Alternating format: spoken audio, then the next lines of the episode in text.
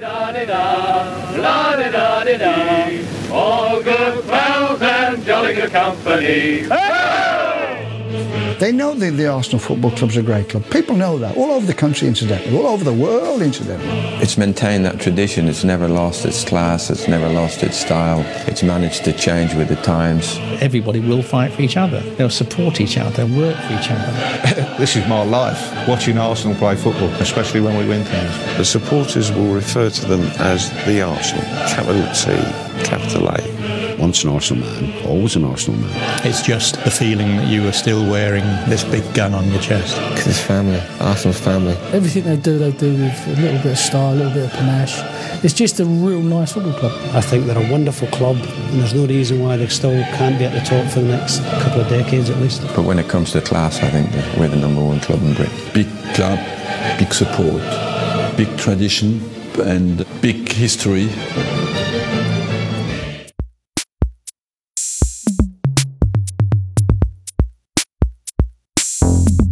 Herzlich willkommen zur 42. Ausgabe des Hörfehler-Podcasts. Mein Name ist Nick und ihr konntet es dem Intro entnehmen, es geht diesmal um den FC Arsenal. Dazu eingeladen habe ich mir Christian, seit acht Jahren Blogger auf dem Blog German Gunners. Im selben oder besser gleichnamigen Podcast spricht er auch über seinen Lieblingsverein und er ist Autor des Buches 111 Gründe, den FC Arsenal zu lieben. Wie immer aber, bevor die Sendung losgeht, bedanke ich mich bei meinen Unterstützern Marcel Tapeine, Andreas Kunert, Martin Habel und Daniel Kessler. Tausend Dank dafür. Und wenn auch ihr den Podcast unterstützen möchtet, dann geht doch einfach mal auf hörfehler.org und unter Unterstützen findet ihr alle weiteren Informationen dazu. Ansonsten gilt wie immer, wenn euch die Folge gefällt, teilen, liken in den Social Media Kanälen. Folgen ist dort auch ganz nett. Und ja, nun viel Spaß mit Ausgabe 42 und dem FC Arsenal.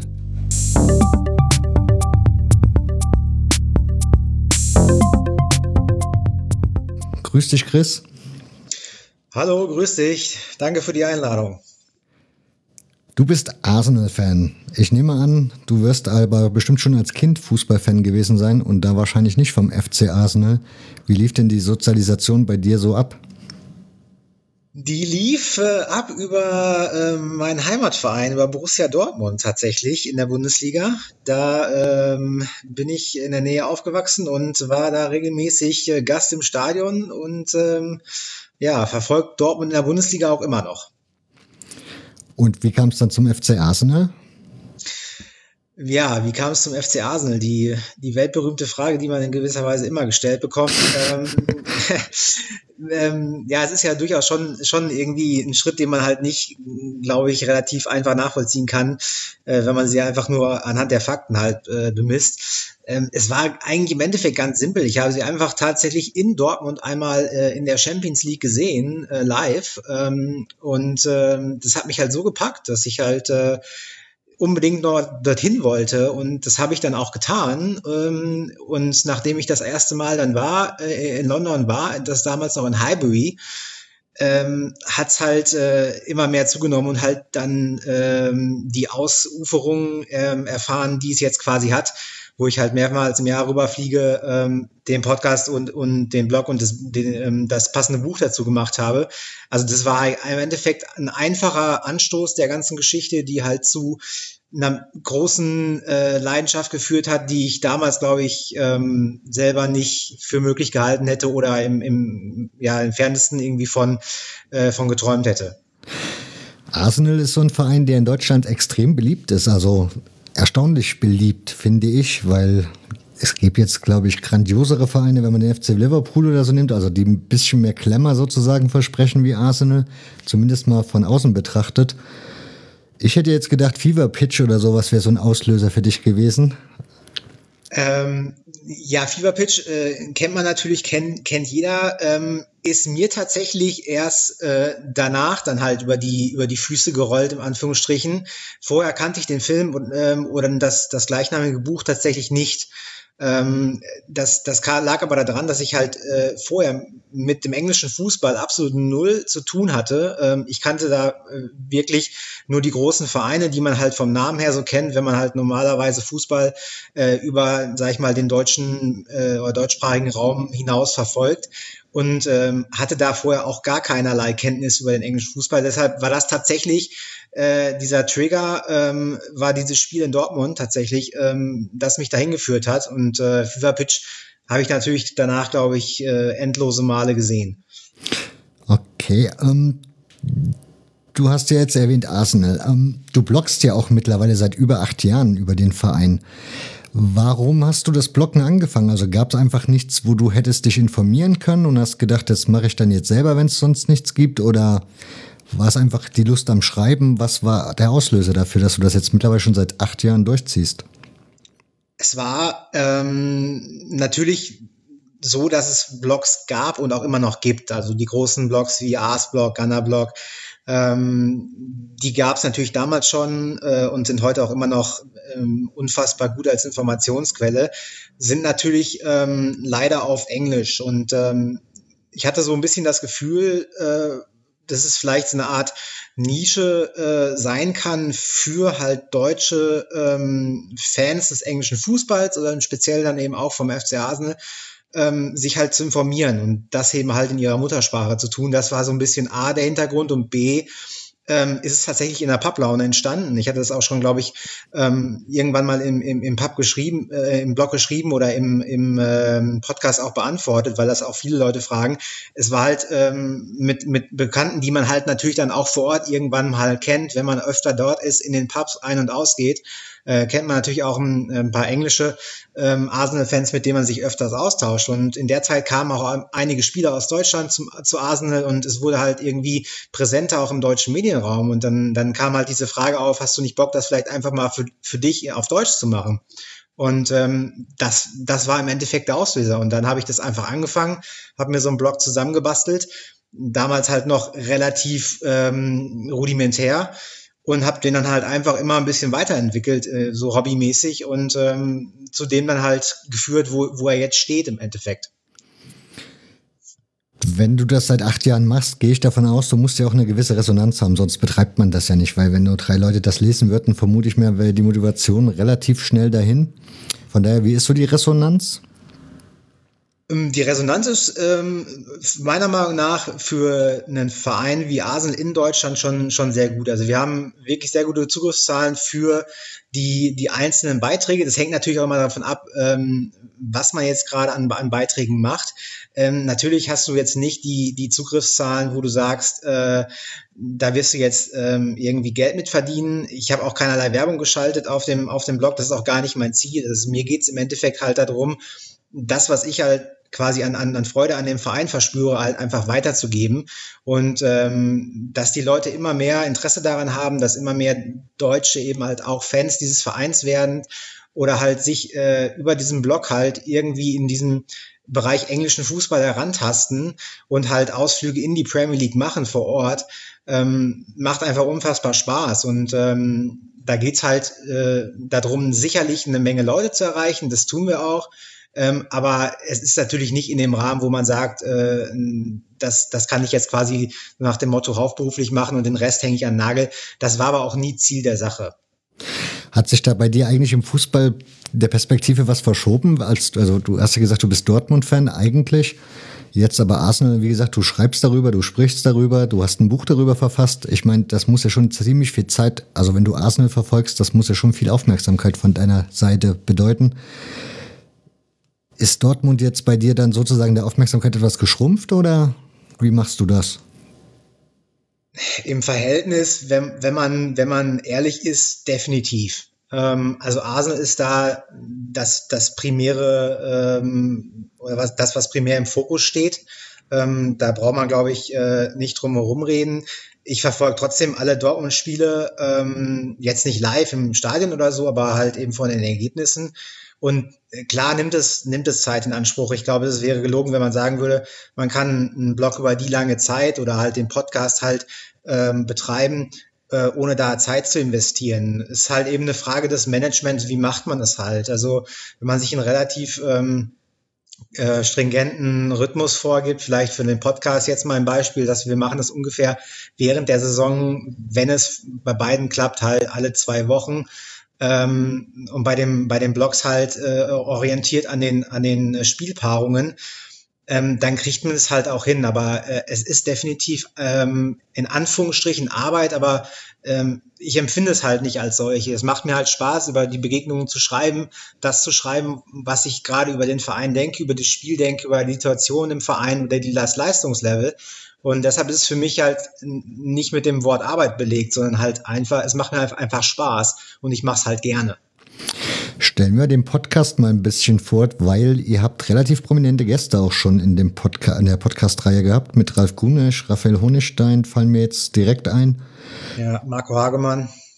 Ja, das sind alles, also Ex-Spieler, Sportjournalisten, also Leute, die sich auch extrem mit dem englischen Fußball auskennen. Was ist denn so bei den German Gunners so das, ja, wo würdest, wie würdest du den Podcast beschreiben für Menschen, die den noch nie gehört haben? Was können die erwarten? die können ähm, erwarten, einen Einblick darin zu bekommen, was der FC Arsenal erstmal ist. Also im, natürlich immer sehr stark geprägt durch das aktuelle und, und momentane Geschehen im Verein. Das heißt, ich bekomme halt einen aktuellen Überblick ähm, über alles gesehen vom aktuellen Spielen, Ergebnissen, Transfergerüchten, Bewegungen um den Verein, sei es um Trainer, äh, äh, sei es Manager, Director, äh, Entwicklungen bei beispielsweise Anteilseignergeschichten, wie wir es in der letzten äh, Zeit mit, mit äh, Krönke hatten, ähm, Ausblicken darauf, was man von dem Verein irgendwie in Zukunft erwarten kann, was geplant ist. Ähm, wir haben dazu, wie du gerade schon angesprochen hast, oft dann halt auch sehr ähm, ja, fachfähige Gäste, sei es von Ex-Profis hin zu ähm, äh, Journalisten, die halt auch ihren Einblick einfach mal geben in, das, in ihren Blick auf den englischen Fußball, aber zum Beispiel auch im Fall äh, Marco Hagemann mal einen Einblick dahin geben, wie funktioniert einfach Sportjournalismus, also halt mal losgelöst von dem Verein selber. Ähm, zusätzlich haben wir es in den letzten Jahren auch immer geschafft, mit den Ausrüstern in dem Fall Puma halt ähm, auch für die Hörer immer im äh, Sommer quasi ein Gewinnspiel zu organisieren wo sie halt äh, einen Satz der neuen Trikots gewinnen konnten. Also äh, es ist eine ganz große Bandbreite, die halt äh, dem Hörer so ein bisschen erschlossen wird, der ähm, einfach mal reinhören möchte, was ist im englischen Fußball gerade los ähm, und insbesondere halt beim äh, FC Arsenal los. Und ähm, das ist auch ganz interessant, glaube ich, für Leute, die nicht zwingend halt auf einen Verein fixiert sein möchten, sondern einfach mal ein bisschen gucken wollen, was ist läuft gerade in der Premier League, ähm, wie ist da gerade so das Leistungsspektrum, was geht dann gerade ähm, in der in der Tabellensituation so ab, weil wir natürlich notgedrungen auch ähm, über die anderen Vereine sprechen, die im unmittelbarer Konkurrenz stehen und ähm, einfach das analysieren müssen, um, um unser eigenes Leistungsspektrum äh, für die Tabelle halt einordnen zu können. Jetzt kommen wir mal zum FC Arsenal. Stellen mir den Verein doch mal ein bisschen vor. Wie gesagt, für mich ist der englische Fußball relativ weit weg. Klar, man kennt die großen Namen und so die, den einen oder anderen Verein, der so im Laufe mal überraschen konnte, aber im Grunde ja, beschäftige ich mich jetzt relativ selten mit der Premier League. Von daher bringen wir mal den FC Arsenal näher. Woher kommt der Verein? Der Verein kommt schon immer aus, äh, aus London. Ähm, fälschlicherweise wird er ja im, im deutschsprachigen Raum auch immer als Arsenal London bezeichnet. Also es ist halt im Endeffekt ein großer Fauxpas, wenn man das halt äh, zumindest unter deutschen Arsenal-Fans tut. Ähm, der, der Zusatz kommt natürlich äh, aufgrund der, der Herkunft, ganz klar, aber andererseits wird man ja auch nicht Chelsea London sagen, sondern sagt ja auch immer Chelsea. Ähm, also wenn jemand etwas aus dieser heutigen Folge hier mitnehmen will, dann bitte das. ähm, man hört es auch immer wieder bei, bei Sky oder ähnlichen Sendern. Also es ist halt auch äh, ja, Common Mistake im Endeffekt. Ähm, er ursprünglich, also man kennt ihn ja jetzt mittlerweile, ich weiß nicht, ob das bekannt ist, halt äh, angesiedelt im, im Norden von London. Ähm, der einzige Verein ähm, der Premier League oder des englischen Fußballs, glaube ich, an sich, der eine Tube Station äh, in London quasi nach sich benannt hat.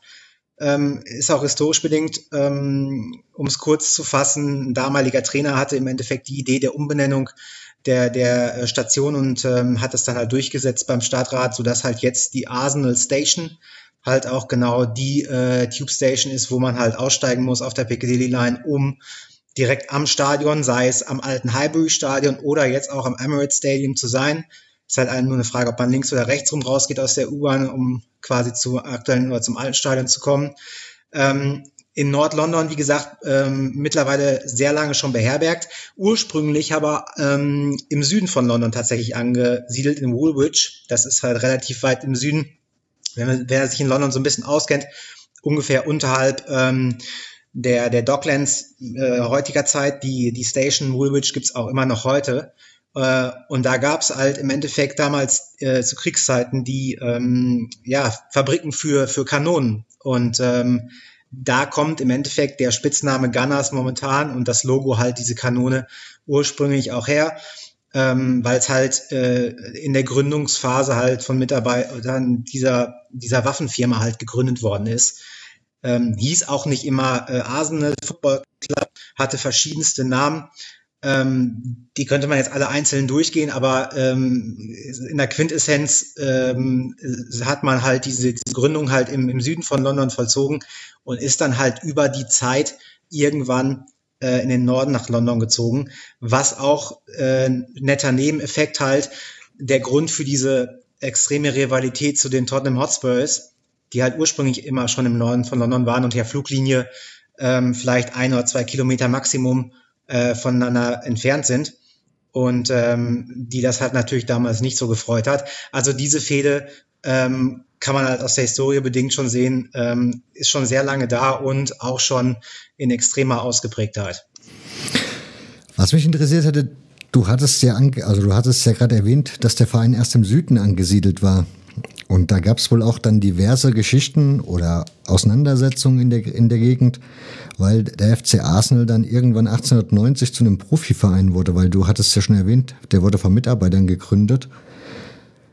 Warum wurde der ein Profiverein und blieb es nicht wie andere scheinbar in der Gegend einfach bloß ein ganz normaler Amateurfußballverein?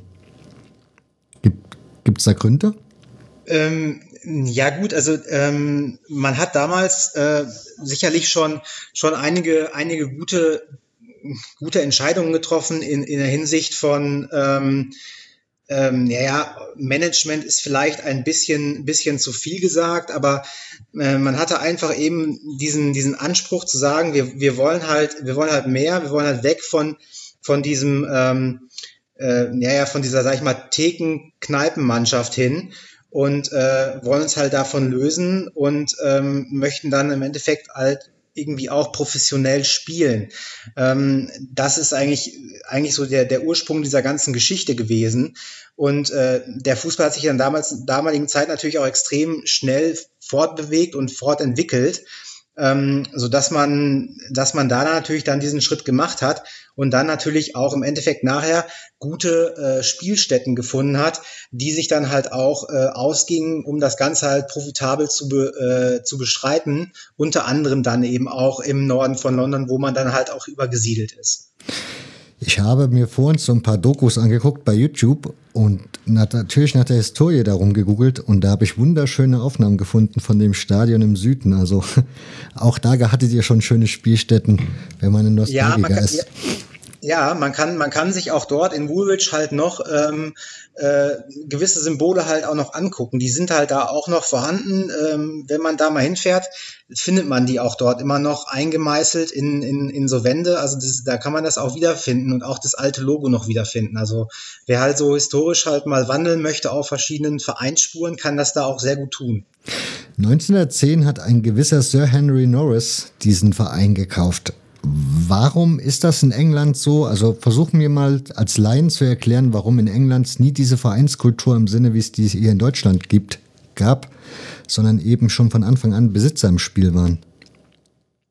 Ja, das, äh, das, ist, das ist halt eine gute Frage. Also ähm, die, die Strukturen weiß ich nicht, ob man die halt noch so vergleichen kann, wie sie damals waren. Ich glaube, in dem Sinne, wie sie damals waren, ähm, mit der, mit der Eigentümerstruktur, ähm, oder mit der mit den verschiedensten Eigentümern, die es gab. Es gab bei Arsenal bis bis zum Kauf durch äh, Krönke und, und, und Usmanov vor, sagen wir mal, ich glaube 10, 15 Jahren oder war es halt jetzt schon her, ähm, gab es ja da auch noch eine Eigentümerstruktur, die über Jahre gewachsen war, über Fam Familien weitergegeben worden ist, wo ich halt ähm, das im Verhältnis zu, zum deutschen äh, Arten, wie es halt Verein, Vereine vereinsrechtlich geführt ist, gar nicht als negativ betrachten würde. Es war halt, es war halt eine andere Art, das halt rechtlich zu strukturieren.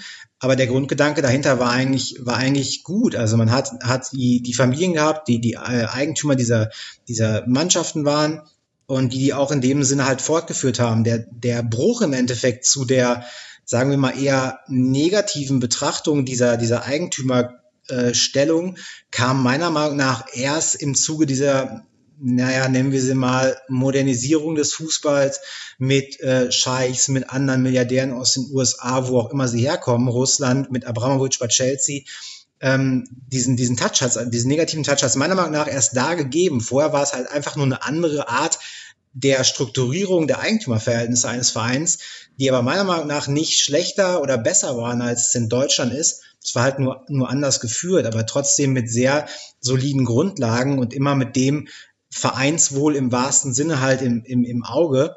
Ähm, und meiner Meinung nach eigentlich auch eine, auch eine gute Variante, sowas zu machen. Ob das jetzt schlechter oder besser ist, ähm, müssen, müssen andere bewerten. Aber bis zu dem Zeitpunkt war es halt wirklich einfach eine gute Variante, wie es halt gemacht worden ist. Ich habe heute Mittag gesehen, man kann Mitglied werden beim FC Arsenal. Was heißt das? Kriege ich dann nur die Eintritt oder habe ich die Möglichkeiten, die Eintrittskarten zu bekommen, weil es ja da auch scheinbar nochmal verschiedene Kategorien gibt, so Gold, Silber, Bronze mäßig? Oder habe ich da auch irgendwelche anderen Möglichkeiten, Einfluss zu nehmen? Ich vermute mal dann nicht, oder? Nein, hat man nicht. Die Anteile liegen momentan nach der neuesten Übernahme zu 100 Prozent bei ähm, dem Stan Kroenke beziehungsweise seinen entsprechenden Gesellschaften. Ähm, die Mitgliedschaft, die du ansprichst, ähm, Rot, Silber, Gold, ähm, sind ähm, mit der Rot die Einstiegsmitgliedschaft, dann Silber nach ungefähr 10 bis 12 Jahren Mitgliedschaft. Da gibt es keine feste Frist. Das wird man dann halt und ähm, Gold halt äh, Dauerkarteninhaber äh, ermöglicht halt nur den Erwerb von Tickets, ähm, bevor die in freien Verkauf gehen. Die gehen relativ selten in den freien Verkauf, deshalb ist es halt beliebt. Man zahlt halt eine jährliche Mitgliedschaft, die dann halt ähm, diese Membership-Karte und das Recht auf Kartenbezug in dem verfügbaren Rahmen halt ähm, ermöglicht und kriegt halt noch so ein Membership-Pack mit irgendwelchen äh, ähm, Saisonrückblicksbüchern und äh, netten Accessoires irgendwie. Ähm, und ja, wie gesagt, bei der Red Membership ist die Staffelung für die Karten, für den Kartenbezug einen Monat vor Spielbeginn und limitiert, glaube ich, Verfügbarkeit für nur diese Red Member. Ähm, und dann bei dem Silver Membership ist es halt dann zwei Monate vorher, da hat man dann halt dann schon wirklich eigentlich, wenn man zu einem Spiel will, eine sehr, sehr gesicherte Position, dass man halt auch ein Ticket bekommt. Okay, du hast diesen Cranky jetzt schon ein paar Mal erwähnt dieser Mann kommt ja aus Amerika und hat ja auch dort scheinbar, also in jeder Sportart irgendwie eine eigene Mannschaft am Start. Hast du schon irgendwelche Veränderungen, seitdem er jetzt bei Arsenal so der starke Mann ist, festgestellt oder hält er sich trotzdem im Hintergrund und lässt das Geschäft laufen? Weil ich habe gesehen, ihr sucht auch gleichzeitig noch einen Sportchef, also auch da scheint sich ja was zu tun. Ähm, ja, Stan Kroenke ist im Endeffekt eigentlich Persona non grata bei allen Arsenal-Fans. Ähm, man möchte ihn eigentlich lieber heute als morgen aus dem Verein raushaben, was relativ schwer werden wird, weil er halt mittlerweile sämtlichen Anteil hat. Mhm. Ähm, ähm, das Problem ist halt, dass er, dass er null investiert. Und mit null meine ich wirklich null. Ähm, er ist der einzige Eigentümer ähm, im englischen Fußball, der von seinem eigenen Geld wirklich null investiert hat. Ähm, und das Problem ist halt, dass er, ähm, also das, das hat jetzt nichts mit seiner Staatsbürgerschaft zu tun, sondern halt damit, dass er als Amerikaner ähm, irgendwie keinen wirklichen Bezug zum Fußball hat. Ähm, er hat keine Ahnung, wie das Spiel funktioniert. Er kommt aus einem äh, Sport-Background, in dem du halt in keiner Sportart absteigen kannst, in dem du dafür belohnt wirst, wenn du äh, gegebenenfalls dich schlecht positioniert bist, indem du halt frühe Draft-Picks bekommst.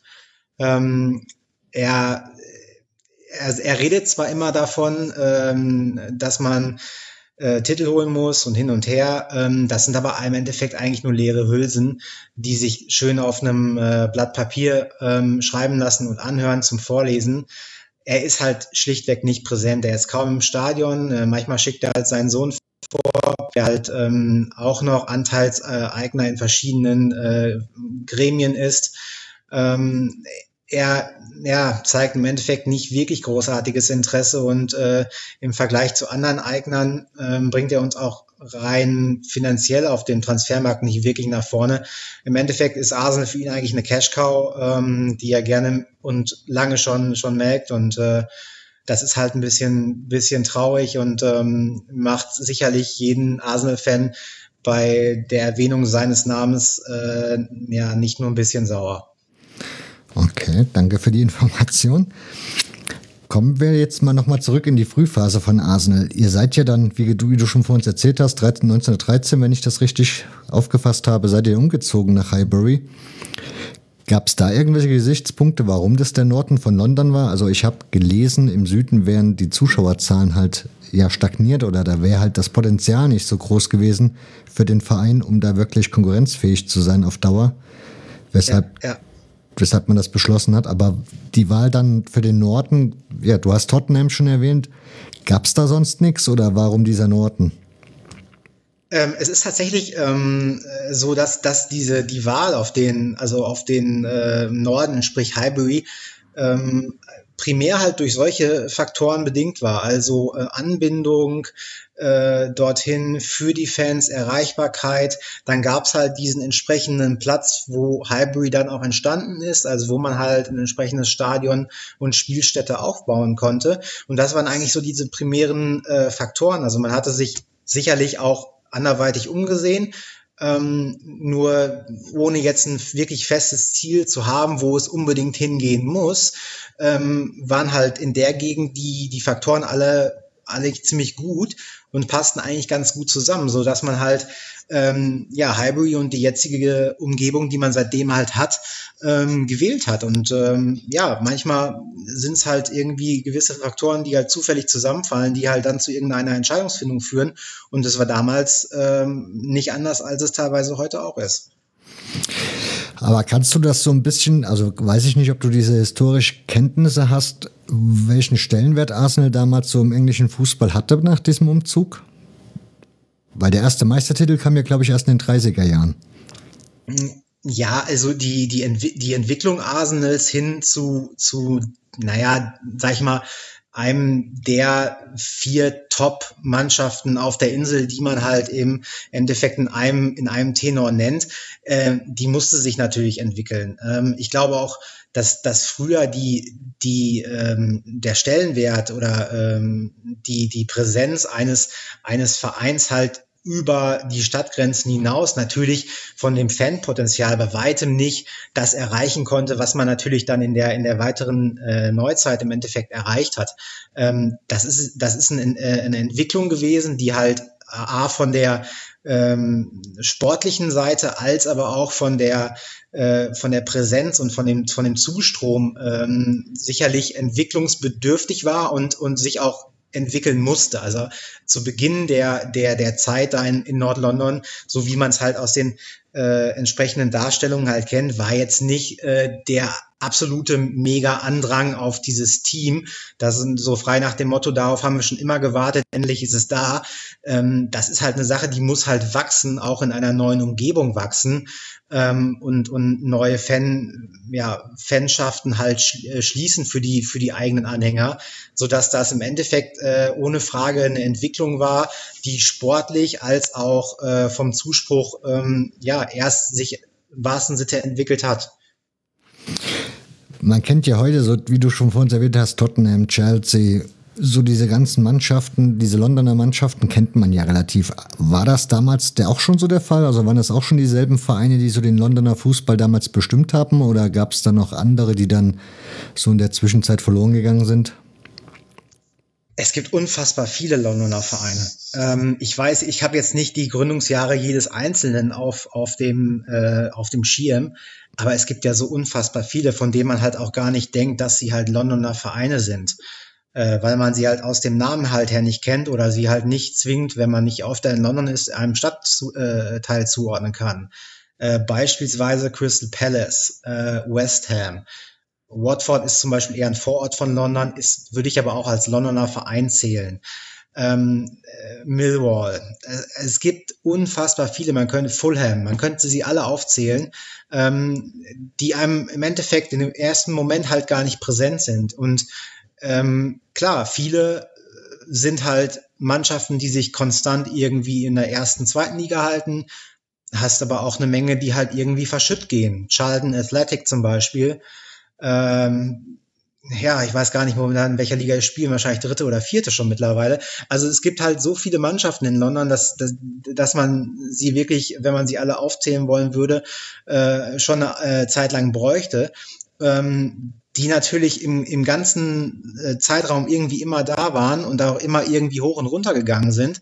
Aber äh, entscheidend ist halt gewesen am Endeffekt, dass du nachher ein paar Mannschaften hattest, die halt eben immer da waren. Und ähm, Arsenal ist natürlich da die Mannschaft eigentlich primär in, in London, die es halt stetig war und somit eigentlich auch den meisten Zulauf in London selber hat. Das heißt, du würdest jetzt sagen, Arsenal ist so der beliebteste Verein in London oder der die meisten Anhänger auf sich vereinen kann? Oder habe ich dich da jetzt falsch verstanden?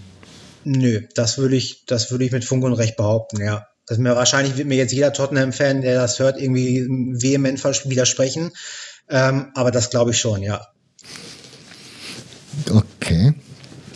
Gehen wir nochmal in die Anfangsjahre zurück. Wie gesagt, wir sind ja jetzt in Highbury gelandet und wir reden jetzt, wann ist Arsenal für dich oder wann in der Historie ist Arsenal so das erste Mal aufgeblüht, dass man sozusagen landesweit wahrscheinlich da Notiz von ihnen genommen hat?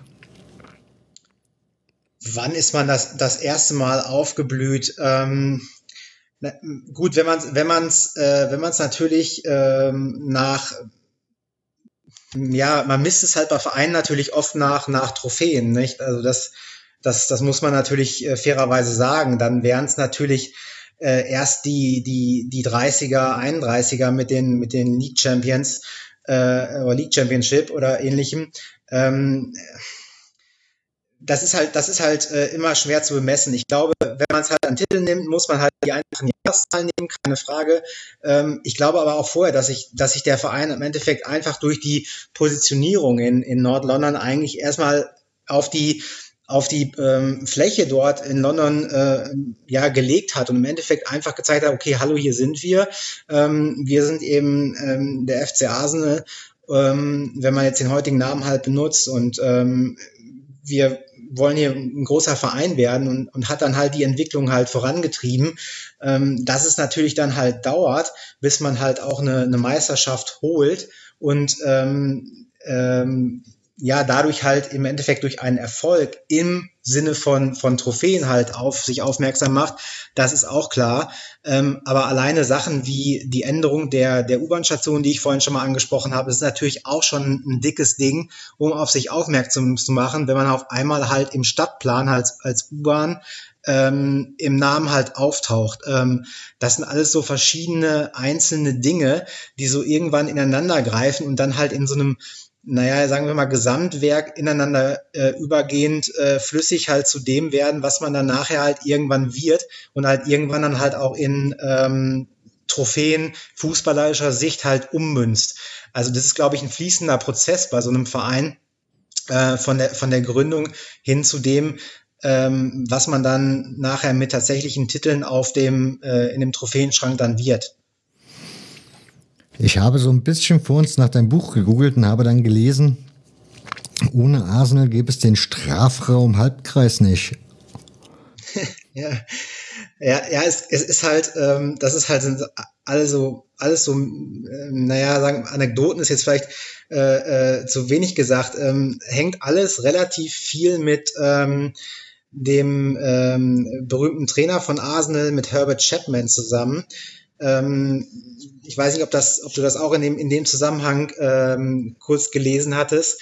Der war ja ein sehr einflussreicher Trainer, nicht nur bei Arsenal, sondern auch was den, den, den Fußball an sich angeht. Ähm, er hat halt ähm, Sachen vorangetrieben, wie eben diese, diese U-Bahn-Station-Geschichte, ähm, wie Flutlicht, ähm, Rückennummern, Thematik war er auch involviert mhm. und unter anderem äh, halt auch in, in, einer, in einer, einer Thematik, was, was diese Gestaltung ähm, von, von, dem, von dem Halbkreis angeht. Also er war halt so ein, so ein Innovator, äh, im, im Fußball zur Einführung von, von verschiedensten, verschiedensten ähm, Sachen, die wir halt heute eigentlich irgendwie für, für selbstverständlich erachten und ähm, hat damit nicht nur den Verein, sondern halt auch irgendwie den Fußball schon sehr revolutioniert in der damaligen Zeit.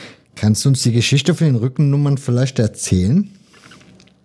Ja, die mit den, äh, mit den Rückennummern, ähm, das war irgendwie ähm, müsste ich jetzt gerade selber nochmal eben nachdenken, wie es war. Ich meine, es wäre halt so gewesen, dass ähm, dass man vorher halt Rückennummern irgendwie gewählt hatte, wie man, wie es gerade passte, was gerade an T-Shirts da war, äh, wenn man überhaupt welche hatte. Und dann war halt die Überlegung, können wir das halt nicht durchnummerieren, um es halt äh, übersichtlicher zu machen. Ähm, da müsste ich im Endeffekt jetzt aber nochmal genau nachgucken, wie, wie und wann das im Endeffekt durch die Herbert Chapman gemacht worden ist. Aber das war halt so ein bisschen der Background der ganzen Geschichte, wo, wo man diese, diese Rückennummern-Idee überhaupt als erstes mal hatte.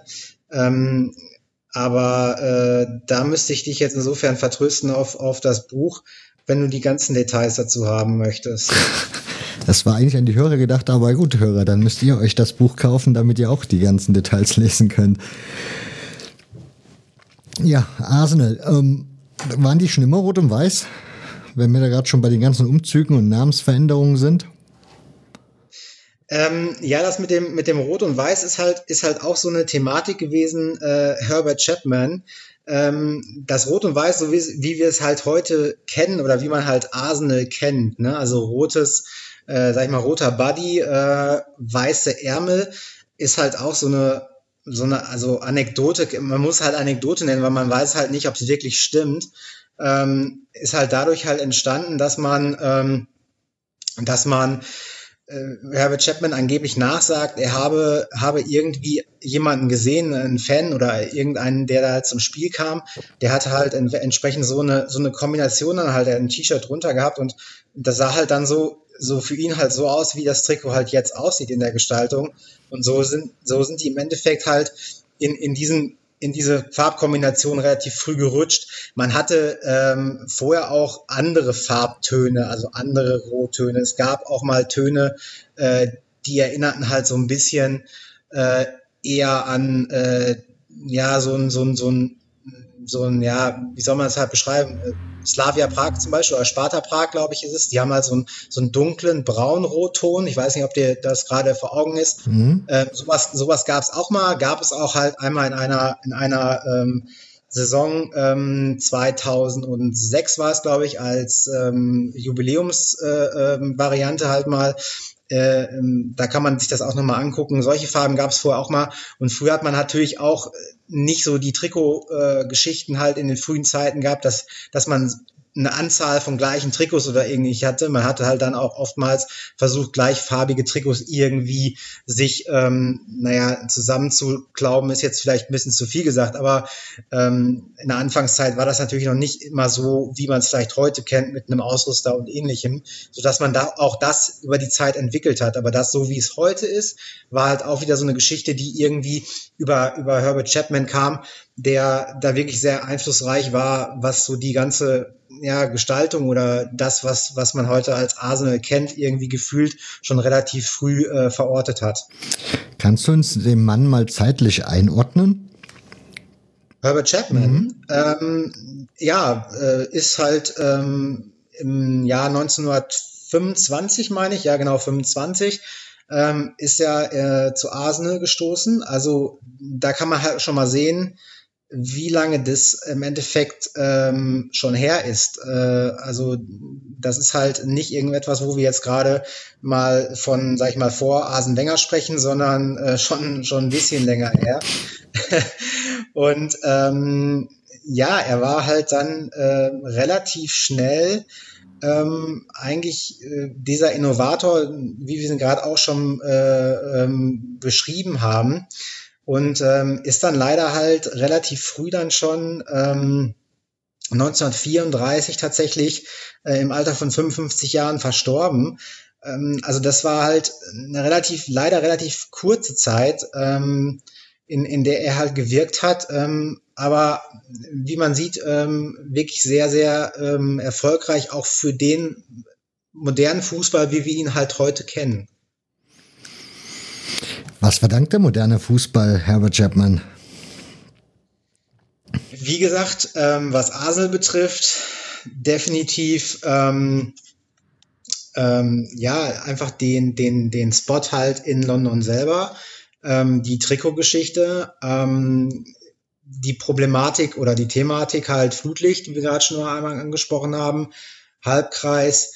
Ähm, er hatte auch halt diese diese ja diese moderne äh, äh, WW oder MW-Formation, wenn man die halt auf dem Board anzeichnet, also von den, von den Formationen, wie die Spieler halt sich anordnen sollen. Also er hat im Endeffekt auch damit begonnen, zu gucken, wie kann ich eine Mannschaft halt taktisch ausrichten, wie kann ich das halt von vornherein irgendwie so vorgeben, dass es halt Spieler mit festen Positionen und Strukturen halt sind. Und das hat er halt sicherlich nicht als einziger, als Alleinstellungsmerkmal gehabt, aber er hatte das halt versucht bei Arsenal zu implementieren und hat da halt es geschafft, ähm, das auch durchzuziehen und im Endeffekt zu sagen, ich habe eine feste Formation und die man halt immer ähm, mit ihm äh, irgendwie in Verbindung gebracht hat. Und das war halt schon, ähm, ja, schon, schon eine Sache, wo man, denke ich, auch aus dem Fußball äh, natürlich die absolute Weiterentwicklung äh, nach all den Jahren natürlich sehen muss, aber als Grund, ähm, Grundformation im Endeffekt da halt schon mal ähm, sicherlich äh, Sachen draus ableiten kann, dass man halt Mannschaften so ähm, ja ausrichten kann und äh, ähm, das auch ausrichten sollte, wenn man halt erfolgreich Fußball spielen will. Das heißt, du würdest ihn so als Vater bezeichnen der ersten Erfolge oder der den, der den Arsenal nach oben geführt hat zu diesen Top-Mannschaften Englands? Er war sicherlich, ähm, wenn man, glaube ich, auch Arsenal-Fans fragt, ähm, die natürlich, glaube ich, wahrscheinlich keiner mehr live erlebt hat, ähm, sicherlich ein Grundbaustein. Ich glaube, ähm, den, die, also Erfolge äh, misst man ja halt oftmals in dem, in der heutigen Zeit an relativ kurzfristigen Titeln oder oder ähm, Sachen, die man halt dort im Fußball erreicht. Aber wenn man halt mal zurückblickt, glaube ich, ist er ein großer Grundstein dessen gewesen, ähm, was Arsenal halt heute ist. Und ähm, man ist auch immer noch genau in der, in der Schiene, in der, der man sich damals bewegt hat, halt, dass man halt einen Verein mit gewissen ja, mit gewissem Image sein möchte, mit gewissen Vorstellungen sein möchte, die, die man halt von sich und dem Verein halt hat.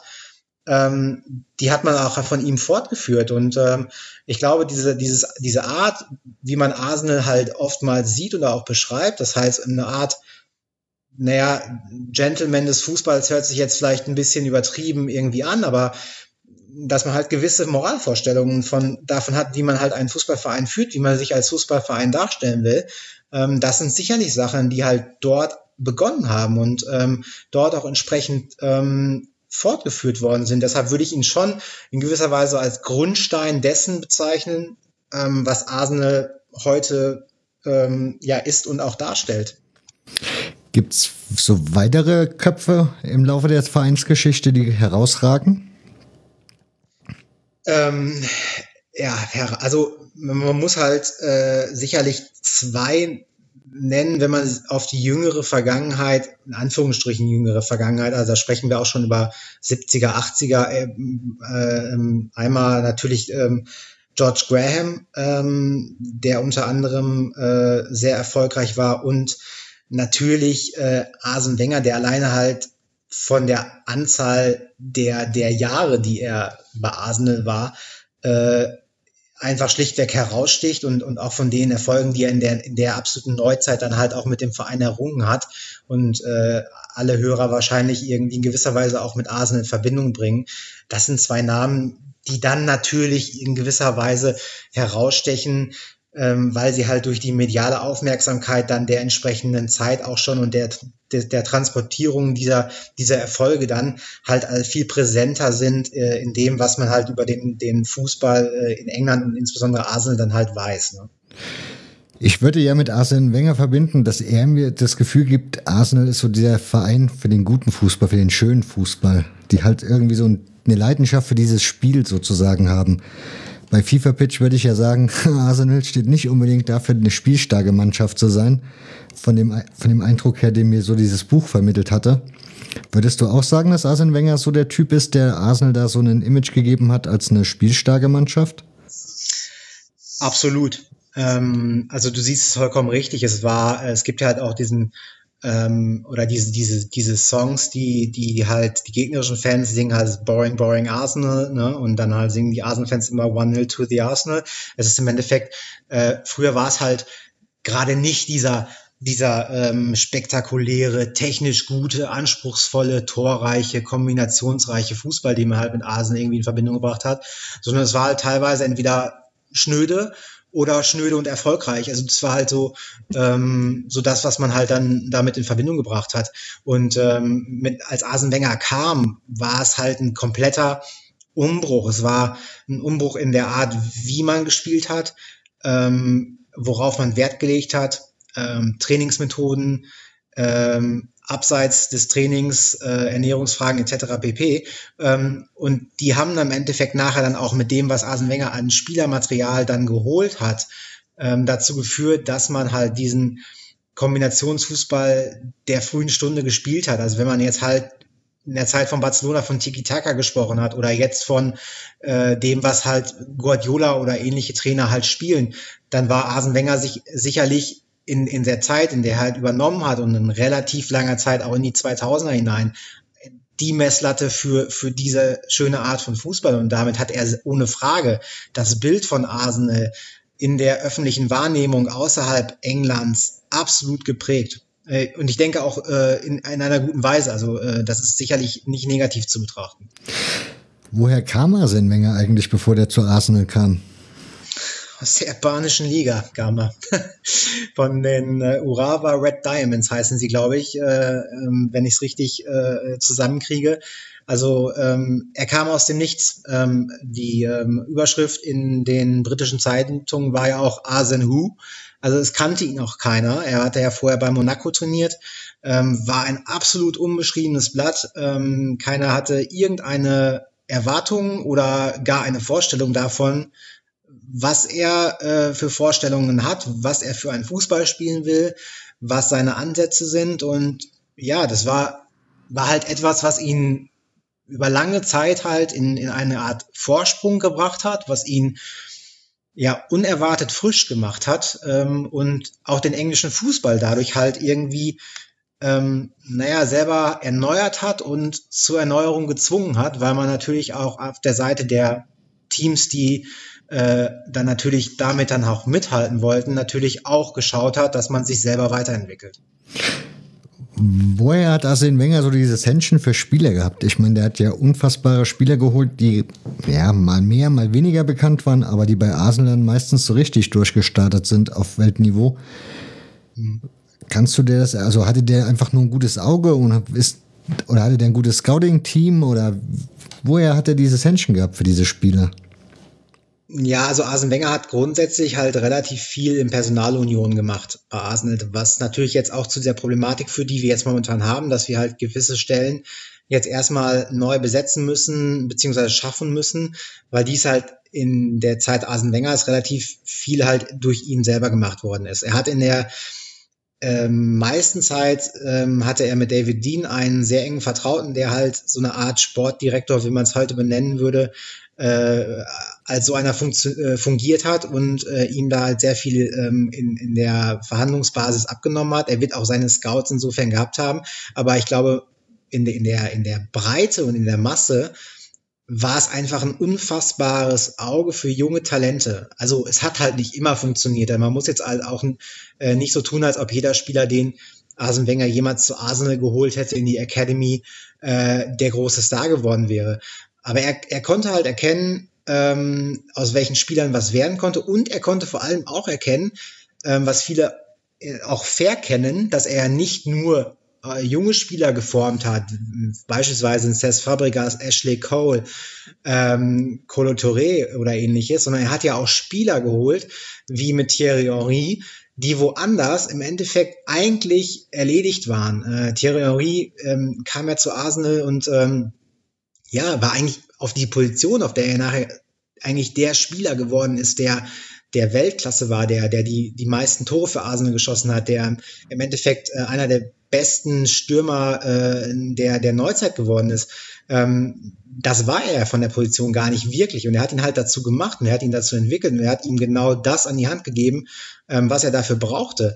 Und ähm, das sind auch Fähigkeiten gewesen, die halt nicht nur darauf beschränkt waren, halt Spieler vom, von Jungen aufzubauen, sondern auch Spieler, die halt schon gewiss, ge, gewissen Status hatten zwar, aber halt noch nicht irgendwie, also zumindest irgendwie gefühlt an so einem Punkt waren, wo es vielleicht nicht so weiterging, denen halt neu, neue Impulse zu geben und ähm, ja, zu einer Karriere zu verhelfen, von der sie wahrscheinlich in dem Moment halt auch nicht mehr geträumt hätten. Trotzdem war ja am Schluss, ich meine, weiß ich nicht, ob ich das so richtig aus eurem Podcast rausgehört habe, aber so ein bisschen das Gefühl, es muss mal ein Umbruch her am Schluss von Arsene Wenger, hätte ich auch bei euch im Podcast so rausgehört. Stimmt das? Ja, absolut. Ähm, hast du nicht nur bei uns richtig rausgehört, sondern ist, glaube ich, auch allgemeiner Tenor in der Arsenal-Blogger- oder Fanszene halt im Endeffekt gewesen. Ähm, Hintergrund schlichtweg der, dass ähm, ja, das, was ihn, was ich schon vorhin gesagt hatte, zum Beginn halt seiner Karriere in, in England und bei Arsenal im Endeffekt ausgezeichnet hatte, seine Innovation, sein, ähm, seine neuen Ansätze im Endeffekt ähm, nachher überholt haben. Ähm, er ist dann halt durch ähm, äh, Trainer äh, wie Guardiola ähm, in neuen Spielmethoden halt einfach ähm, ja abgehängt ist jetzt vielleicht zu viel, äh, zu negativ belegt, aber halt eben schlichtweg überholt worden. Und er hatte, er hat sich nicht im gleichen Maße, was glaube ich auch einfach nur menschlich und normal ist, ähm, weiterentwickelt, sondern ist halt auf äh, gewisser Weise auf irgendeinem Punkt halt stehen geblieben und hat den halt nicht weiter modifiz modi äh, modifiziert an, an das, was der moderne Fußball jetzt halt braucht. Und ähm, das führte halt dazu, dass halt dann die Erfolge im Sinne von Meisterschaften ähm, natürlich irgendwann ausblieben und du halt dann nur auf einem gewissen Level halt mitgespielt hast, was immer noch ähm, top war, aber halt nicht mehr eben für ganz top äh, gereicht hat. Äh, und somit war irgendwann halt, man spricht halt immer von irgendwie, dass sich etwas abnutzt, aber das, das traf es im Endeffekt ganz genau. Es war halt abgenutzt und äh, abgeranzt im Endeffekt.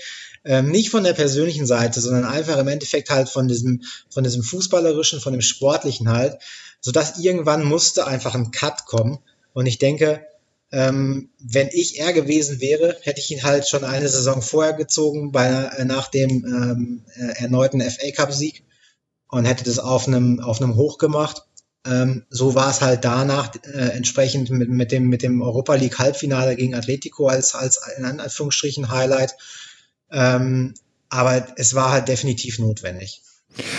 Du hast aber eben ja erwähnt gehabt, dass der Besitzer den Geldbeutel nicht unbedingt locker sitzen hat. Also das war für Arsene Wenger oder für euch Fans dann nicht irgendwie ein Thema, dass man sagt, okay, er hat halt auch vielleicht nicht die finanziellen Möglichkeiten wie die Konkurrenz entsprechend in Transfers zu investieren, weil das wäre so das andere, was man in eurem Podcast öfters mal hört. Das Thema Transfers und Arsenal scheint auch ein spezielles zu sein in der jüngeren Vergangenheit. Ist es absolut. Also Arsene Wenger hat über wirklich über Jahre ähm, extrem, mit extrem wenig Möglichkeiten halt viel gemacht. Äh, man muss halt dazu noch äh, sagen, dass, dass man ja auch von Highbury dann Emirates Stadium halt selber auch ähm, errichtet und erstellt und erschlossen hat und alles, sodass halt die, die Transfersummen äh, nach unten ein gleiches Phänomen sieht man momentan bei den Tottenham Hotspur, die jetzt auch, glaube ich, über zwei Transferfenster null ausgegeben haben oder wirklich keine Spieler geholt haben. Ähm, dass, dass, dass er über Jahre äh, äh, limitiert war, das war allen klar. Und daraus hat er äh, meiner Meinung nach das absolute Maximum rausgeholt, was ging, mit drei FA Cup-Siegen noch, äh, der Champions League-Qualifikation durchgehend. Das war absolut top. Ähm, das war aber, glaube ich, halt nicht der Grund, äh, dafür, dass, dass man nachher zu der Erkenntnis oder zu dem Schluss kam, äh, es muss halt mal ein Umbruch her. Ähm, er hat ja nachher Spieler wie Mesut Özil äh, verpflichten können ähm, äh, und hat irgendwie schon gewisserweise natürlich auch Stars verpflichten können, die, die man halt aus guten finanziellen Ressourcen und äh, ähm, Verkäufen halt realisiert hat können. Aber das war halt nicht ausschlaggebend dafür, ähm, dass man jetzt sagen musste eigentlich, wir, wir müssen halt uns jetzt irgendwie auch spielerisch mal verändern. Im Moment seid ihr Vierter in der Tabelle, richtig? Momentan sind wir in den Champions League Plätzen, richtig, ja. Wie weit bist du zufrieden mit der Saison?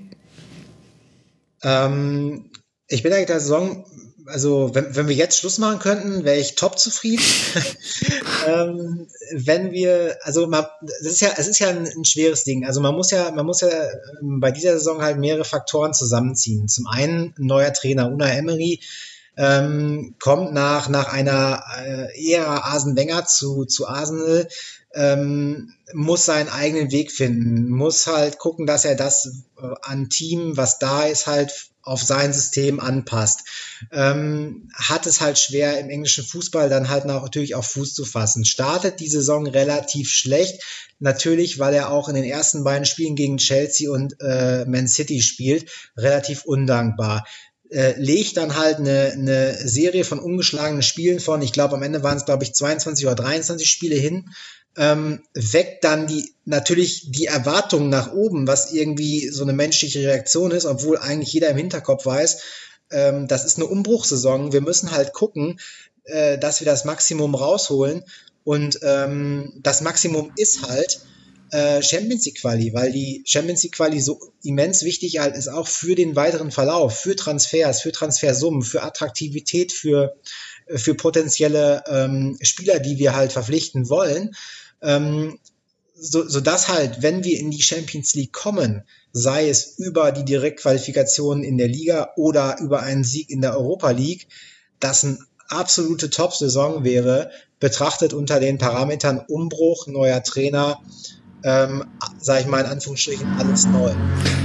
Ich wollte gerade sagen, ist das nicht eigentlich eine Wahnsinnsleistung von dem Trainer? Ich meine, wenn man bei Werder Bremen bedenkt, da kam Otto Rehagel, ging dann irgendwann zu den Bayern und danach ging, kam, kamen und gingen die Trainer, bis dann der erste mal wieder irgendwann sich so ein bisschen festsetzte.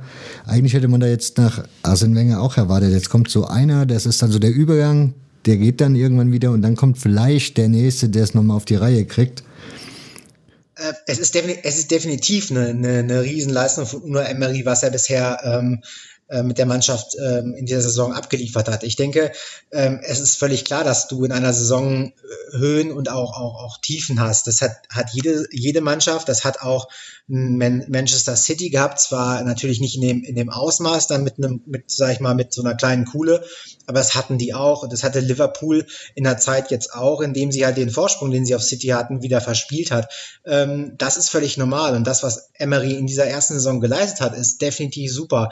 Ähm, man möchte es halt natürlich am liebsten versilbern, indem man ihm halt gerade durch eine Champions League Qualifikation, durch diese Möglichkeiten, die das halt weiter für die nächsten Saison und Spielzeiten halt ähm, ermöglicht, ihm quasi das halt mitgeben, dass, weil ich glaube, dass er an, an sich ein wirklich sehr guter Trainer ist, der auch längere Zeit bei Arsenal sehr gute äh, Resultate und, und Ergebnisse erzielen kann. Ähm, nur da, deshalb möchte man ihm es halt, halt wirklich wünschen, dass er das halt irgendwie schafft, um, um ihm das dann halt äh, als weiteres Tor aufzustoßen und ihm noch mehr Möglichkeiten zu geben, seine, seine Trainerfähigkeiten, die er, glaube ich, ohne, ohne Zweifel hat und auch vorher schon äh, äh, bewiesen hat bei den, bei den Clubs, wo er vorher war, halt einfach nochmal ähm, ja, mit weiteren Möglichkeiten zu fächern. Irgendwie Ich weiß ja nicht, irgendwas passt da in meinem Kopf noch nicht zusammen. Dieser Kransky, der macht da einen auf Sparfuchs. Gleichzeitig redest du von Ambitionen und die Champions League ist wichtig und für die nächsten Jahre und sportlicher Erfolg. Und irgendwie frage ich mich, wie soll das gehen? Ich meine, ihr habt eine übermächtige Konkurrenz, wenn es um Finanzen geht. Woher nimmst du als Arsenal-Fan diesen Optimismus, dass da in nächster Zeit ein bisschen mehr drin ist wie Platz 4? Ja, man muss sicherlich realistischerweise sagen, ähm, dass man mit Investitionen, die wir bei Manchester City sehen oder die wir auch bei Chelsea sehen, obwohl es da schon stark zurückgegangen ist, ähm, natürlich nicht mithalten können, wenn wir keinen Eigner haben, der gleichzeitig irgendwie mitzieht.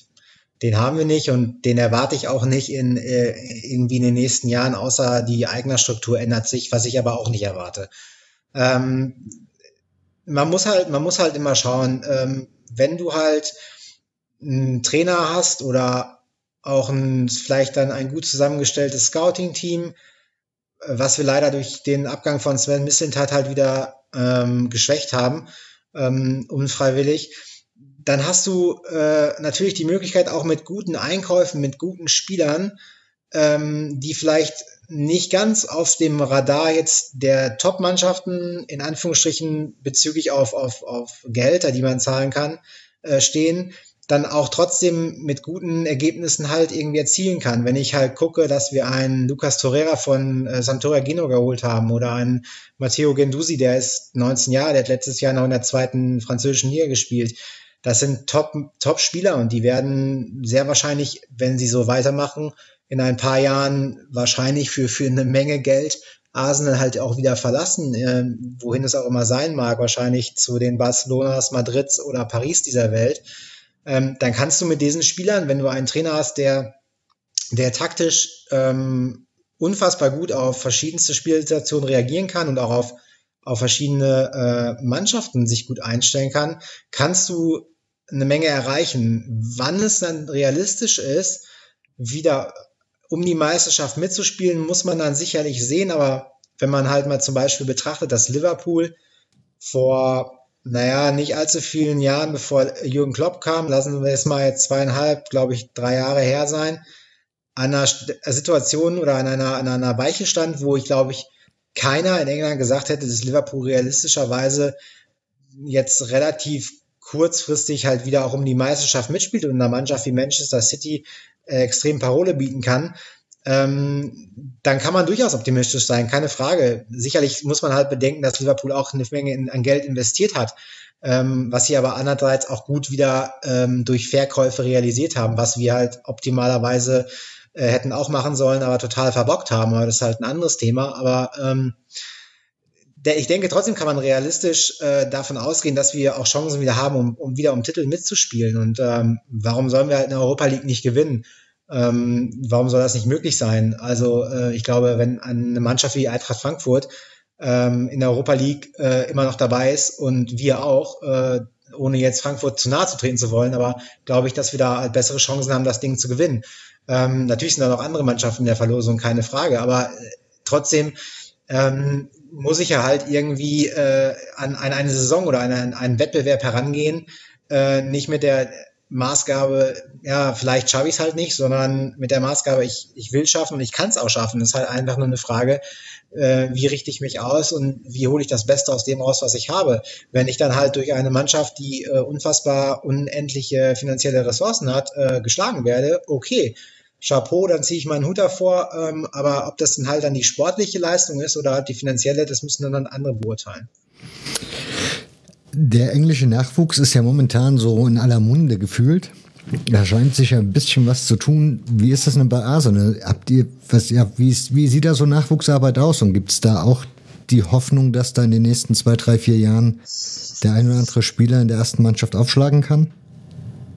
Absolut. Ähm, Jugendarbeit ist ja bei Arsenal immer schon, immer schon ein gutes, ein großes Thema gewesen, auch in den letzten Jahren. Also Arsene Wenger hat immer, immer irgendwelche Spieler mal mehr, mal weniger, ähm, aber immer ganz gut hochgeholt. Ähm, wenn man sich den, den ähm, Ligapokal ansieht, das ist halt nicht der, das Äquivalent äh, zum DFB-Pokal, das wäre jetzt der FA Cup, aber der Ligapokal ist halt so ein Sonderpokal, der läuft halt so mit. Ähm, da werden halt sehr oft eben auch die jungen Spieler eingesetzt. Ähm, Una Emery hat es jetzt auch gemacht, hat auch immer wieder junge Spieler reingebracht, auch im Rahmen der Europa League, im, im Rahmen der Rotation. Ähm, da sind eine Menge Spieler, die, die da hochkommen können. Also wir haben jetzt äh, Reese Nelson, der momentan zu Hoffenheim ausgeliehen ist, ist ein absolutes Megatalent, ähm, sicherlich auf dem, auf dem Level von, von einem Jaden Sancho, der bei Dortmund spielt. Ähm, wir haben Emil Smith Rowe, der ist momentan bei Leipzig. Ähm, sicherlich auch ein Spieler, von dem man sehr viel hören wird.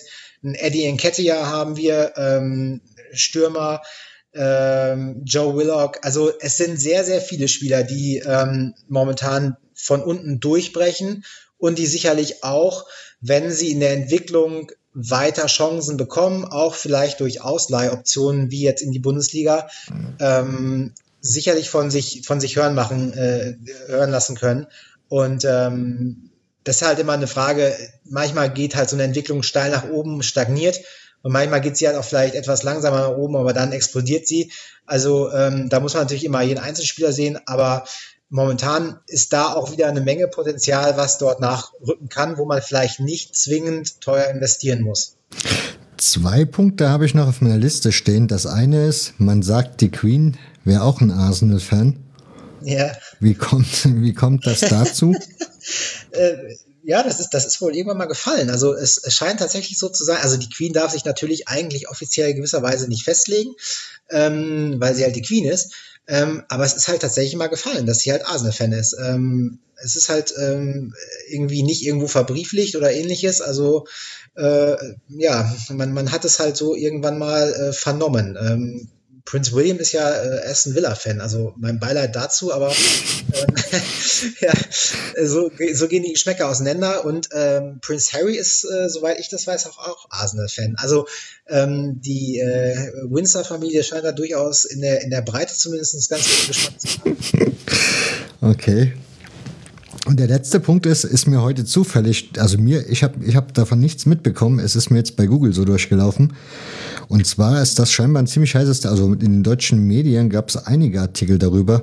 Würde mich mal interessieren, wie weit das bei Arsenal überhaupt ein Thema war, nämlich dass Ruanda als Ärmelsponsor am Start ist und da scheinbar, so wie man sagt, ein Sponsorenpaket von 33 Millionen bei Arsenal gebucht hat. Mhm.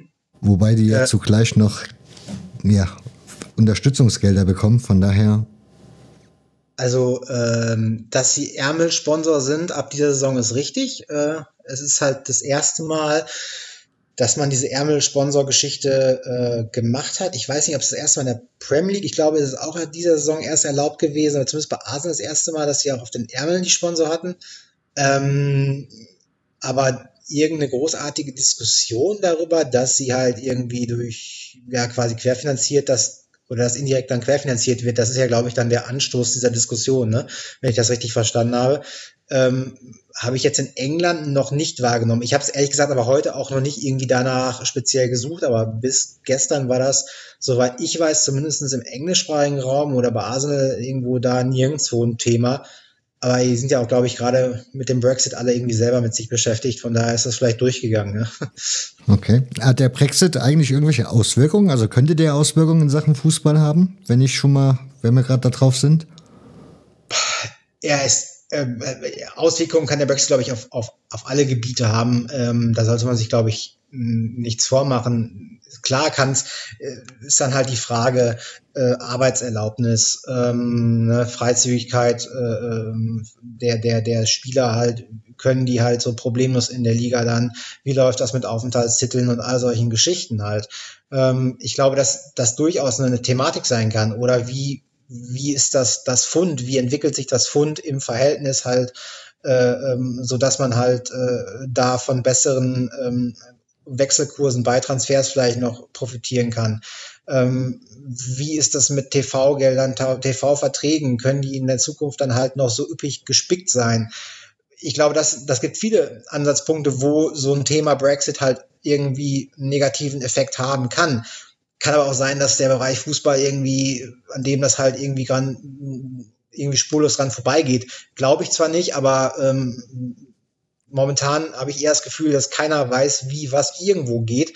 Von daher ist es halt auch schwer zu spekulieren, was passiert jetzt theoretisch im Fußball. Also man kann sich sicherlich viele äh, Szenarien äh, vorstellen und äh, vieles sich dann auch überlegen, was wie in welche Richtung gehen könnte. Aber ich glaube, das ist halt momentan absolute Kaffeesatzleserei, weil halt einfach schlichtweg bei denen aber absolut keiner einen Plan von irgendwas hat. Das heißt, das ist im englischen Fußball eigentlich auch kein großes Thema, wo man drüber diskutiert?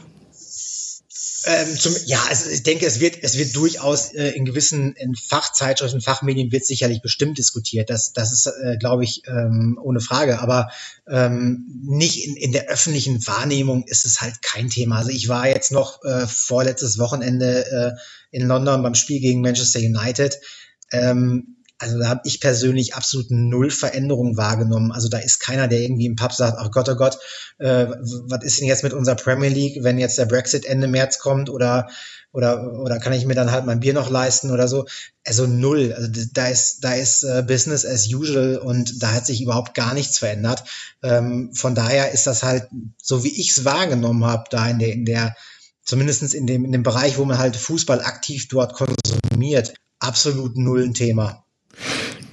Wie ist das eigentlich so? Ich meine, du fliegst nach England, um Fußball zu gucken. Mittlerweile kriegt man ja mit, eher fliegen die Briten nach Deutschland, um Fußball zu gucken. Gibt, hast du da schon irgendwie so Resonanzen bekommen, dass Leute sich gefragt haben, ob du noch eine Latten am Dach hast, dass du nach England fliegst zum Fußball gucken, während alles nach Deutschland will, war hier Stimmung toll? Ja, dass man, äh, dass einem äh, oftmals gesagt wird, dass es halt doch schon verrückt ist, dass man halt, sage ich mal, Anführungsstrichen für äh, wie die Leute es dann halt bezeichnen, für ein Hobby halt ähm, dann nach England drüber fliegt. Entsprechend ist es ja auch nicht umsonst, also ähm, das muss man ja auch sagen. Aber es ist halt für mich, es ist halt für mich mehr als ein Hobby. Also es ist halt, ich, man kann es halt nicht als Hobby bezeichnen und äh, es ist halt eben eine Leidenschaft und ähm, deshalb ähm, klar kann ich halt verstehen, dass dass Leute äh, meinen ähm, deutschen Stadien ist die Stimmung mega toll und ich teile das auch. Ich bin ja auch oft in deutschen Stadien, also ist ja nicht. Ähm, aber man muss halt fairerweise auch sagen, dass es ein paar deutsche Stadien gibt und ein paar Fangemeinden in Deutschland, die natürlich herausstechen. Ähm, Dortmund, Schalke, Köln, Gladbach, ähm, ich will jetzt hier keinen vergessen, aber äh, ne, es gibt halt eine Menge, äh, eine Menge Vereine, wo es sicherlich auch jetzt nicht so pralle ist. Das müssen wir uns auch, müssen wir uns auch nichts vormachen. Also es ist nicht so, als ob in, irgendwie in, in jedem deutschen Stadion irgendwie immer die Hütte brennt. Äh, klar ist aber auch, dass halt die Fußballart, Kultur in England halt einfach eine andere ist. Es ist halt, ähm, es gibt zum Beispiel in England in einem Stadion nicht so etwas wie, sagen wir jetzt mal, die Südtribüne in Dortmund, wo du halt eine Tribüne hast, die das ganze Spiel über Stimmung macht, die immer einpeitscht, sondern in, in, in England, in den Stadien ist es halt eher so, dass es halt so ein Gesamtkonzept ist von allen im Stadion. Das geht dann mal höher in der Lautstärke, siehe Enfield Road, zu weniger in der Lautstärke. Ähm, das ist halt äh, unterschiedlich, klar. Ähm, ändert meiner Meinung nach aber nichts an der, an der Erf Erfahrung halt oder an der Faszination vom englischen Fußball und von englischem ähm, ja, Fußball gut halt irgendwie, wie man das halt dort macht. Ich meine, äh, alleine in London halt bei Arsenal beispielsweise du da relativ lange bis vor kurz vor Spielbeginn, dann gehst du ins Pub und du hast, wenn du im Stadion sitzt, irgendwie zehn Minuten vorher das Gefühl, da kommt keiner mehr. Ähm, und auf einmal sind sie halt Punkt zum Anpfiff da. Also es gibt halt so viele verschiedene Sachen, die es in Deutschland halt so nicht gibt ähm, die halt auch super äh, interessant sind und eigentlich auch fesseln können. Und äh, das heißt aber nicht, dass halt deutsche Stadien weniger attraktiv sind, dass es keine Lust macht, in deutsche Stadien zu gehen. Ganz im Gegenteil. Ich war bei Dortmund gegen Bayern in der Hinrunde und das war erstklassig, was da an Stimmung abgegangen ist. Also äh, man kann halt auch beides nehmen aus beiden Welten und äh, an beiden Spaß haben. Hauptsache es ist Fußball. Die, die fast ein schönes Schlusswort, aber ich habe ja dann trotzdem, ich musste ja nochmal nachhaken. Also ich habe, meine Erinnerung gab es das früher eigentlich doch aber auch, dass das immer eine Tribüne so besonders herausstach. Gerade an der Enfield Road war ja der Cop, wo es so extrem war. Aber nimmst du, ich nehme an, du fährst ja jetzt schon länger immer nach, nach London zum Fußball. Hast du eine Veränderung wahrgenommen, dass irgendwie Menschen, die um dich drumherum eigentlich jeden Samstag standen, auf einmal im Pub sind und dafür sind jetzt irgendwie andere Leute da? Ich hatte letztens einen Podcast gehört, ich glaube rund um den Brustring oder sowas. Und da war der Herr Sauder zu Gast und erzählte dann, er war ja auch in England Fußball gucken und er kam sich dann schon ein bisschen doof vor, so als Tourist dahin zu fliegen weil so gefühlt diese Touristen dort oder die Massen an Touristen in den Stadien den normalen Fußballfan nach draußen drängen, weil die die Preise gar nicht mehr bezahlen könnten? Ähm, die Preise sind hoch, da müssen wir jetzt nicht, glaube ich, drum herum reden. Also das ist halt, das ist halt ein Fakt. Ein Ticket für das Spiel gegen Manchester United hat 74,50 Pfund gekostet. Okay. Ähm, das ist kein Pappenstiel. Ich glaube, da müssen wir halt, da müssen wir auch nichts beschönigen. Ähm, da muss es halt irgendwo wieder in eine andere Richtung gehen. Ähm, erste Schritte hat man da sicherlich gemacht, indem man halt ähm, eine Beschränkung auf, auf äh, Auswärtstickets äh, gelegt hat. Die liegen, glaube ich, bei 25 jetzt. Ähm, das ist, das ist nicht richtig und das ist auch ein Weg, den der Fußball irgendwie wieder zurückdrehen muss. Ich weiß nicht, wie es funktionieren kann, aber es muss halt irgendwie gehen. Ähm, zum Zweiten, äh, ja, ähm, es ist so, dass sicherlich mittlerweile auch viele in Anführungsstrichen Touristen zum Fußball nach England fliegen. Ähm, ich persönlich fühle mich halt nicht als Tourist, weil ich, ich habe selber in der Stadt auch eine Zeit lang gelebt. Ich äh, bin schon so oft da, ich kenne da irgendwie jeden Weg, ich kenne alles da in London. Es ist halt für mich halt eine zweite Heimat. Das ist halt, ich fühle mich halt nicht so. Und ich glaube, ich bewege mich da auch nicht so und ich würde wahrscheinlich auch nicht auffallen als Tourist. Ähm, natürlich ist der moderne Fußball mittlerweile in gewissen Auswüchsen, naja, schlimm ist vielleicht jetzt zu viel gesagt, aber irgendwie nicht mehr sehr angenehm. Ähm, das sind dann halt Leute, die äh, mehr damit beschäftigt sind, ein Selfie von sich im Stadion zu machen, als auf, den, auf das Spielfeld zu gucken. Ja, es gibt halt Szenen, ich weiß gar nicht, ich glaube, es war vor zwei, drei Spieltagen. Es war ähm, auch ein, ein Topspiel in der Premier League. Ich meine, es war Chelsea gegen, ach, ich weiß gar nicht mehr, wer der Gegner war, City oder, oder United. Jedenfalls sah man halt äh, einen engen Zweikampf direkt an der Seitenlinie. Die Leute in der ersten Reihe hatten halt diesen, die Spieler direkt vor sich, absolute Weltstars, Eden Hazard und, und dann machen sie halt, sind die halt damit beschäftigt, das Ganze durch ihre Kamera, durch ihr, durch ihr Handy halt zu sehen und zu filmen und man fragt sich halt nur, genießt doch halt mal den Moment, halt du kannst diesen Spieler fast an, anfassen, also du kannst den Rasen riechen, halt, nimm das doch mal auf. Also das ist doch genau das, was dich, was eigentlich gegen den Fußball ausmacht und diese Emotionen halt zu, zu erleben, halt ähm, im Stadion zu stehen, diese Möglichkeit zu haben, dieses, das Spiel zu sehen und, und irgendwie ein tolles Spiel zu sehen und, und gute Fußballer zu sehen. Und das ist halt irgendwie etwas, was glaube ich auch in dieser Thematik, die du gerade angesprochen hast, momentan halt so ein bisschen dem Fußball insgesamt abgeht. Äh, ich glaube, das ist halt in Spanien oder so bei Spielen vom Barca oder Real halt, glaube ich, nicht anders. Ähm, das ist halt dadurch irgendwie bedingt, dass es diese Entwicklung gibt und dass der Fußball so international geworden ist, dass halt nicht mehr nur noch Leute, die halt vor Ort wohnen, dorthin gehen, äh, sondern eben von überall der Welt, was ja eigentlich eine schöne, grundsätzlich eine schöne Sache ist, halt eben das auch erleben wollen. Und äh, die Frage ist, ob man, ob man diese, diese Entwicklung halt wieder zurückdrehen kann oder ob man halt in dieser Sache jetzt im Endeffekt in gewisser Weise gefangen ist. Ähm, das wird man dann halt sehen, aber ich glaube, man, muss halt irgendwie sich ein bisschen damit arrangieren und, und wieder ein bisschen mehr, sag ich mal, back to the roots kommen und zu dem, was Fußball eigentlich ausmacht. Und das ist halt meiner Meinung nach die Stadion-Experience und ähm, sonst nichts. Was erwartest du noch von Arsenal in dieser Saison? Euro, Euroleague hast du schon angesprochen. Champions League Quali hast du angesprochen. Was wird, ja. was denkst du, was wirklich noch geht?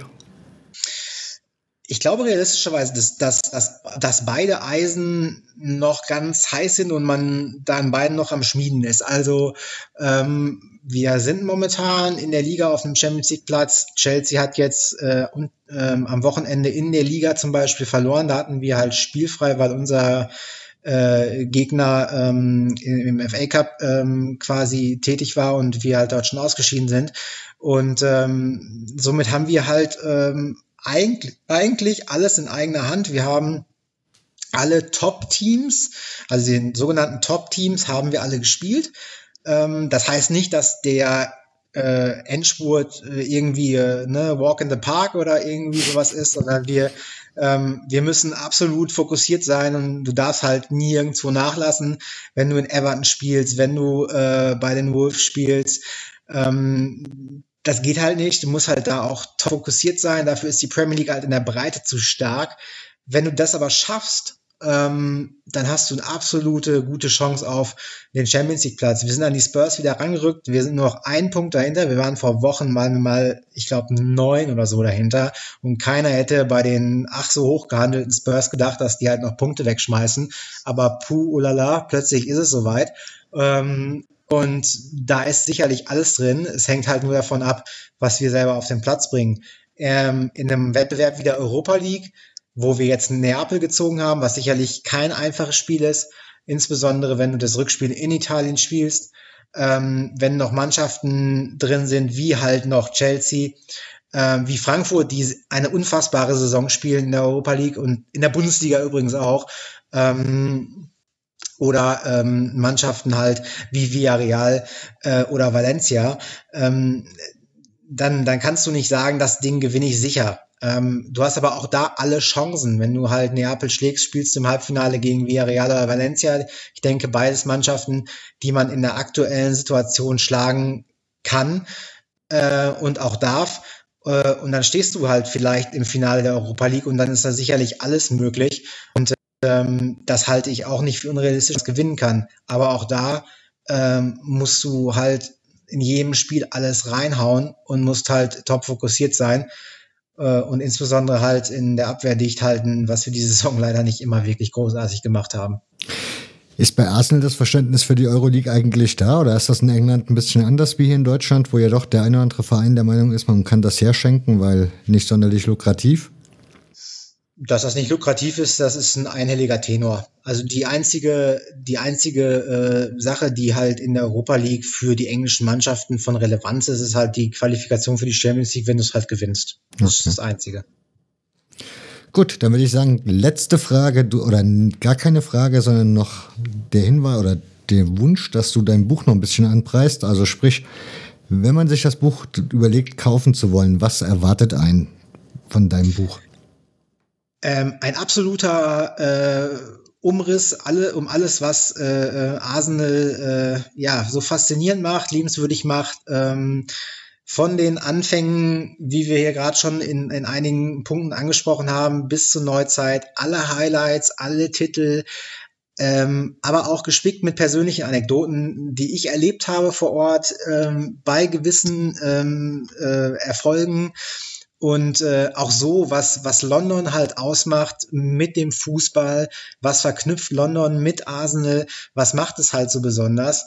Ähm, also es ist wirklich ein Mix aus, aus ähm, historischen, aus aktuellem, aus ähm, ja, Titelgeschichten und halt persönlichen Sachen, die ich halt dort vor Ort erlebt habe, was es glaube ich halt so ein bisschen, also mein Ziel war halt, es halt von Fans für Fans zu machen. Also ähm, einfach so ein bisschen diesen persönlichen Touch gibt, wo man sagen kann, ähm, das ist eine super Sache, das möchte ich halt einfach auch mal machen. Und äh, wie gesagt, wenn Leute halt Fragen dazu haben, wie sie sowas angehen, ich krieg's irgendwie wöchentlich mehrfach.